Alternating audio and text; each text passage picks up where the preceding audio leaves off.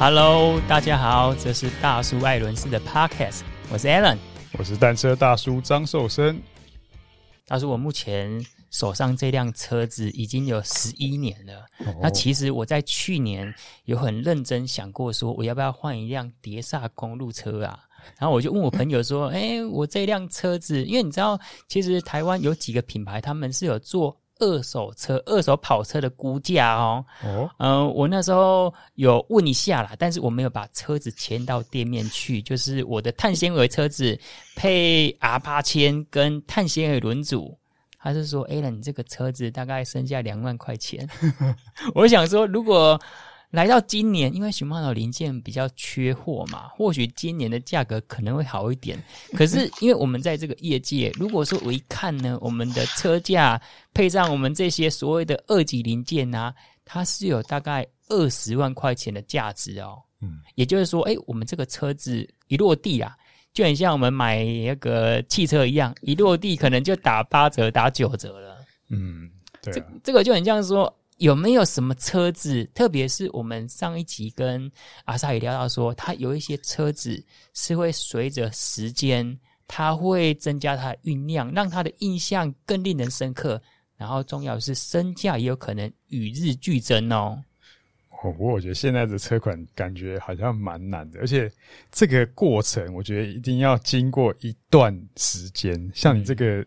嗯十一年的车，有可能刚好是在一个最低点。也许过了十五年到二十年，会不会它的身价就开始涨了？对，那大叔，你有没有骑过什么车子，收藏过什么车子？它的身价是与日俱增的，就是不要说贬值太严重啊。因为我们的印象当中都觉得脚踏车是一个呃价格跌落的蛮快的运动哦。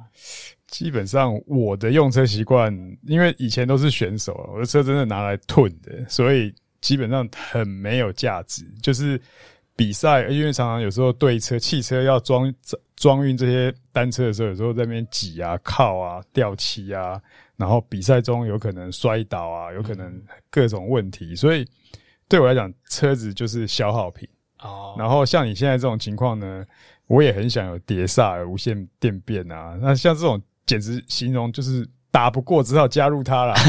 那怎么加入？就把原本的这个单车呢，可以说是便宜卖掉，然后换成一点点这个新的加入它的元素，就这样子。嗯，了解。好，那这样既然我跟大叔都没有一个良好的解答，我们这一集呢，一样很荣幸的可以邀请到阿 Sahi，就是钢管车收藏达人的 Asahi 来聊一下说。他透过哪一些方法？因为我们上一集聊说，他透过不管是 eBay 啊、雅虎拍卖或是网拍这些的来收藏以及评估一辆车经典车的身价。然后阿萨，有没有聊一下说，你怎么定义这些经典或是钢管车啊？还有你在买车之前，你怎么去搜罗你的口袋名单，以及说这辆车为什么要收藏呢？要从哪一些资讯来评估？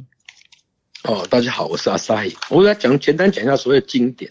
经典哦，其实它很难界定的。那基本上哦，我们讲经典就是它越多人知道它的存在，然后呢，越少人拥有。嗯，那就它当然它背后还有最后还要有一些全世界都知道的故事。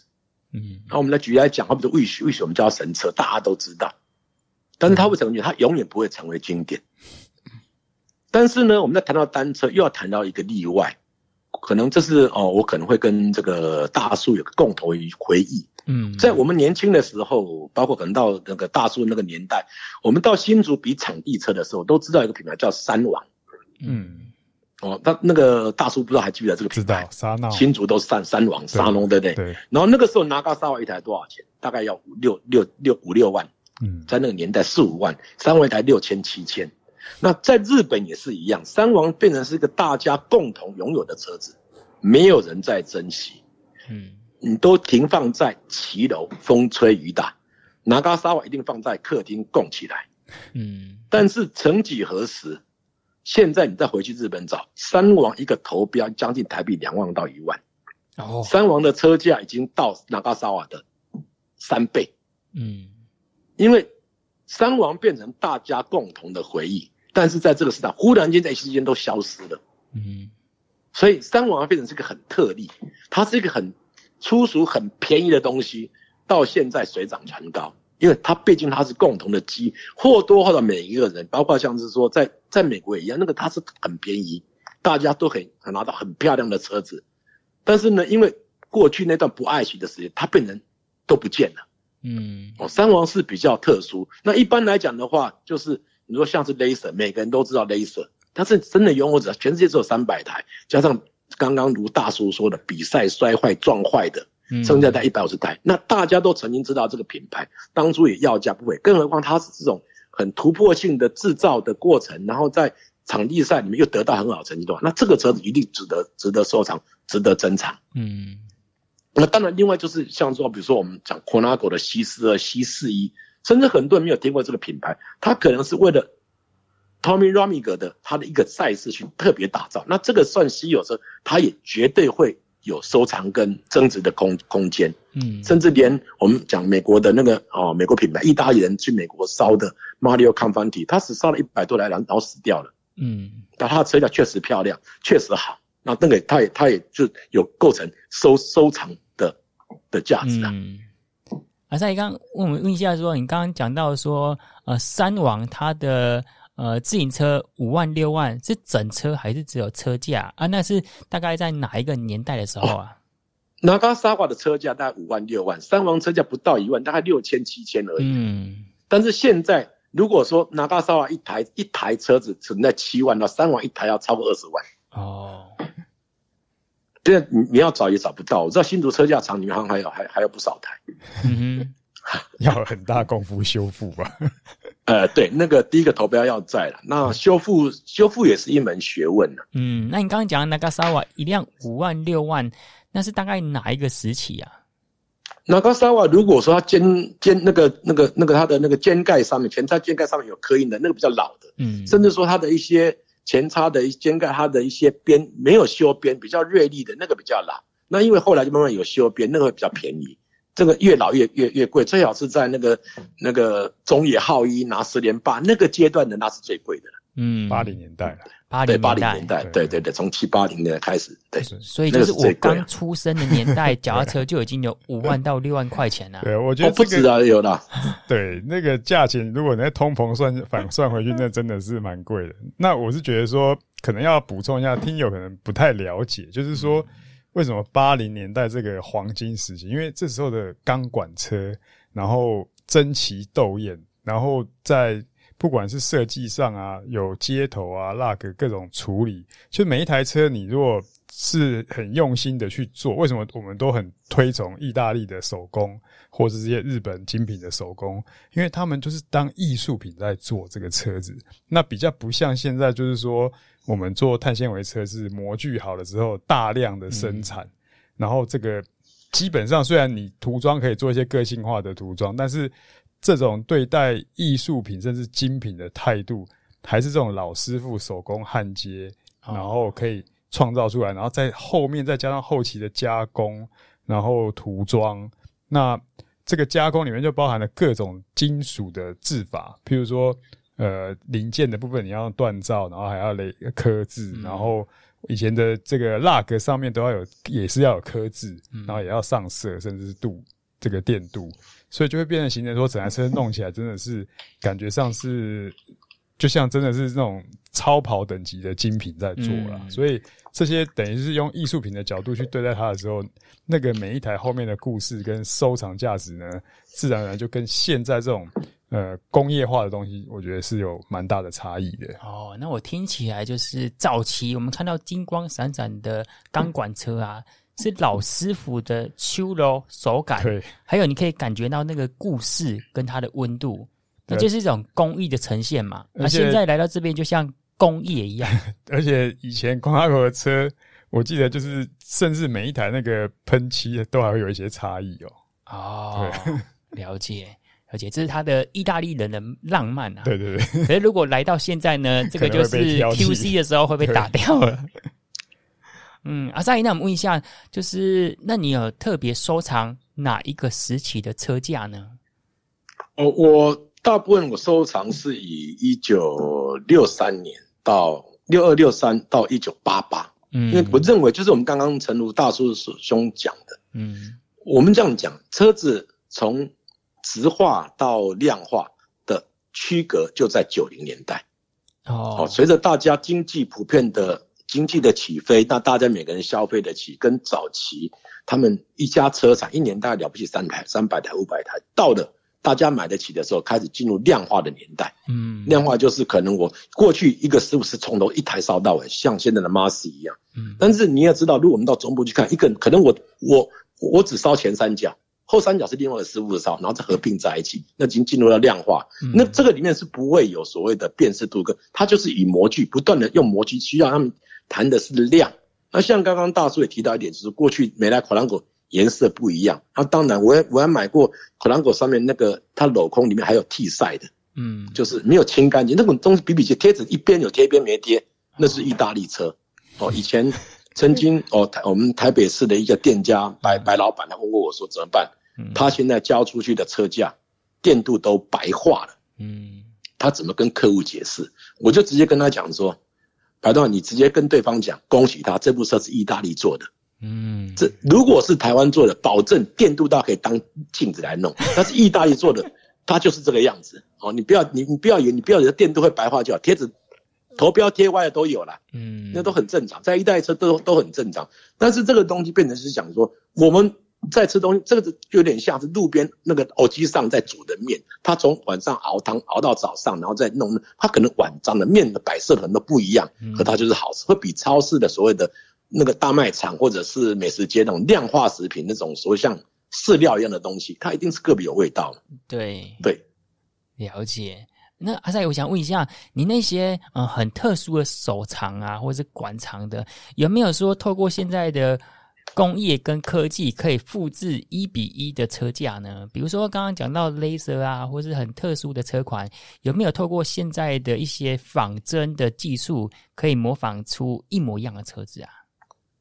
这个这个最近哈，其实大陆有在做哦，他们用他们用三 D 列印做出所谓的那个 laser 那个谱，对对，然后包括它的下面一些像五通，他们因为他们延伸。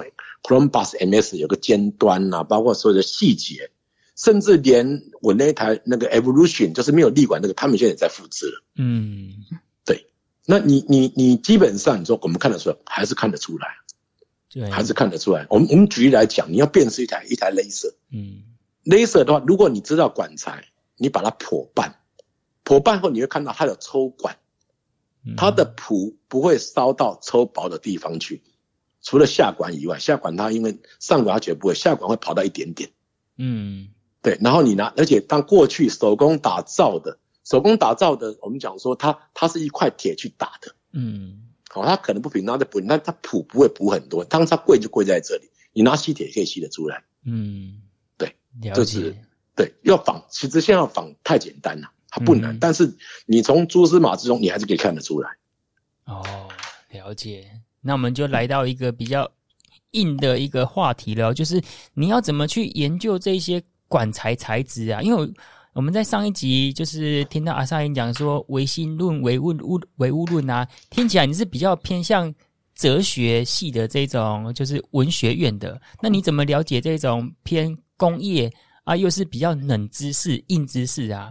包括说管材啊，或是接管形式这些那个这么硬的知识。你怎么开始学的呢？其实我们讲所有的东西，它的进化一定有一定的历程，它绝对不是一蹴可成，它一定是按部就班、一步一步去做进化的。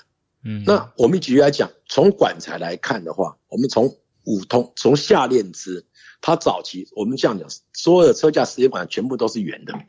嗯，慢慢慢慢从下链支开始变椭圆，甚至到前面管材开始，那它是有迹可循的。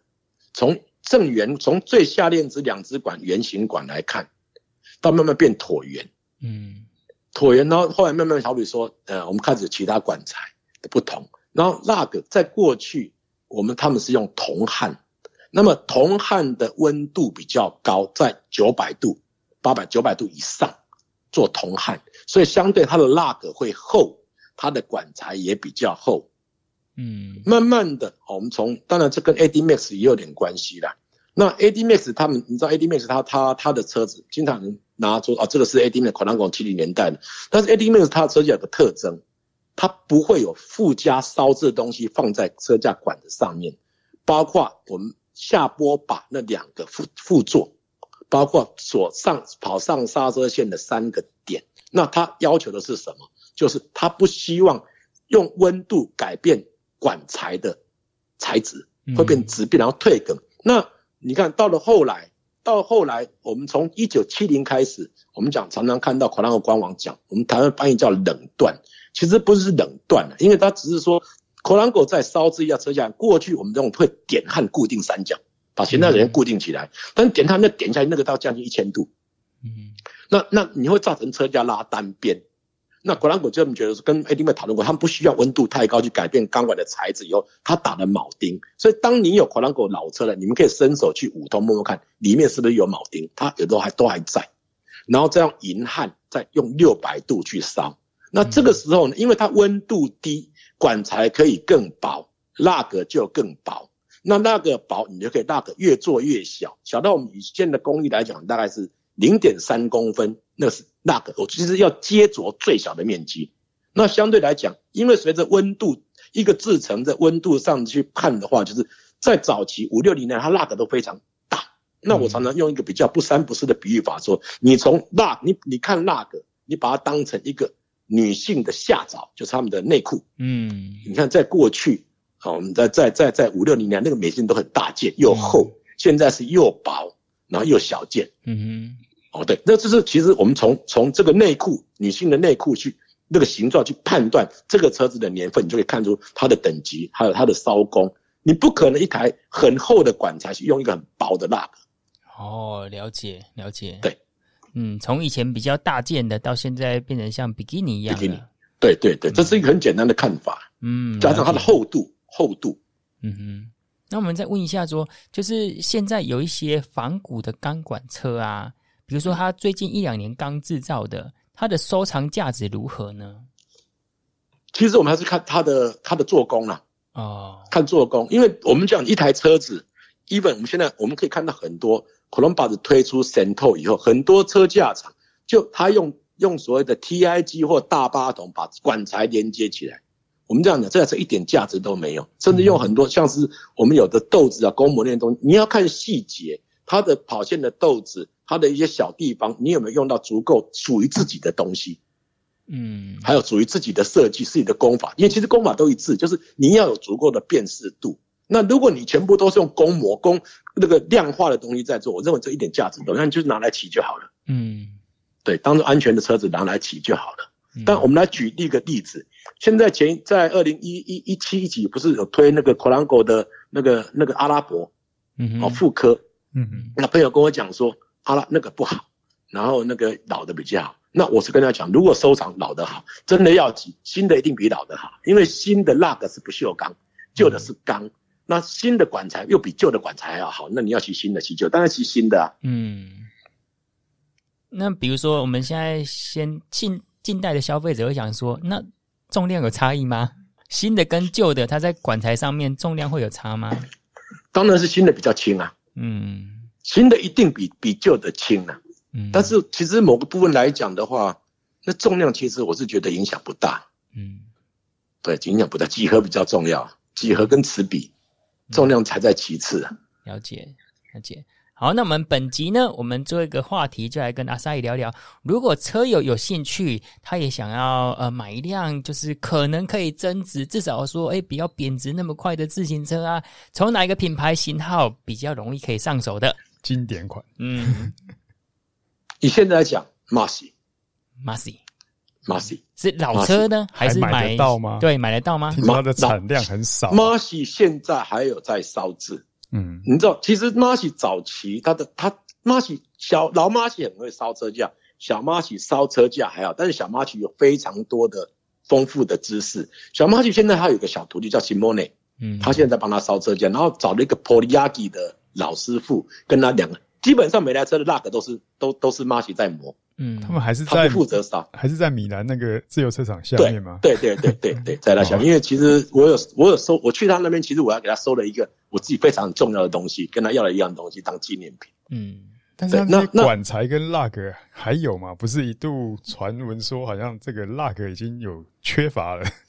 呃，不会有，因为他们即使他们只是没有那个 interlock，就是那个什么讲内 lock，那个那个现在剩比较，但是还是有。那我上去去找 Marcy 以后，Marcy 就拿一个六零年代的那种那种那种双层的肩盖拿给我，嗯、那我回来台湾帮他完成一个任务，就是我交给龙生，嗯、全世界现在做的最好的 lock，可能果都他们做的，Richard Sachs 也是龙生做的，嗯、请龙生再帮他再做。他还是有在继续做他们的东西哦，原来台湾人还解决了一些问题啊。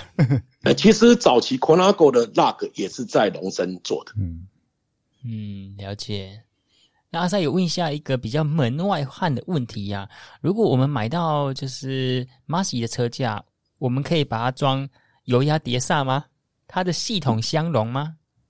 问题是它它它没有那个孔去让你装没有碟刹座，对，但是你可以装 Ergo Power，对。啊，我不反我不反，我认为其实你骑车子，你你不是收藏家，你只是想骑成它的它的管材、它的刚性、它的路感的话，我觉得你可以装新的，你不见得一定刻意你要装老的，老的我不晓得乐趣在哪里，就是你可以骑去河边喝个咖啡，我觉得 OK，嗯，哦，那个纯纯纯粹是一种风流，我觉得很棒。但是你真的把它当运动运运动器材的话，我还是建议。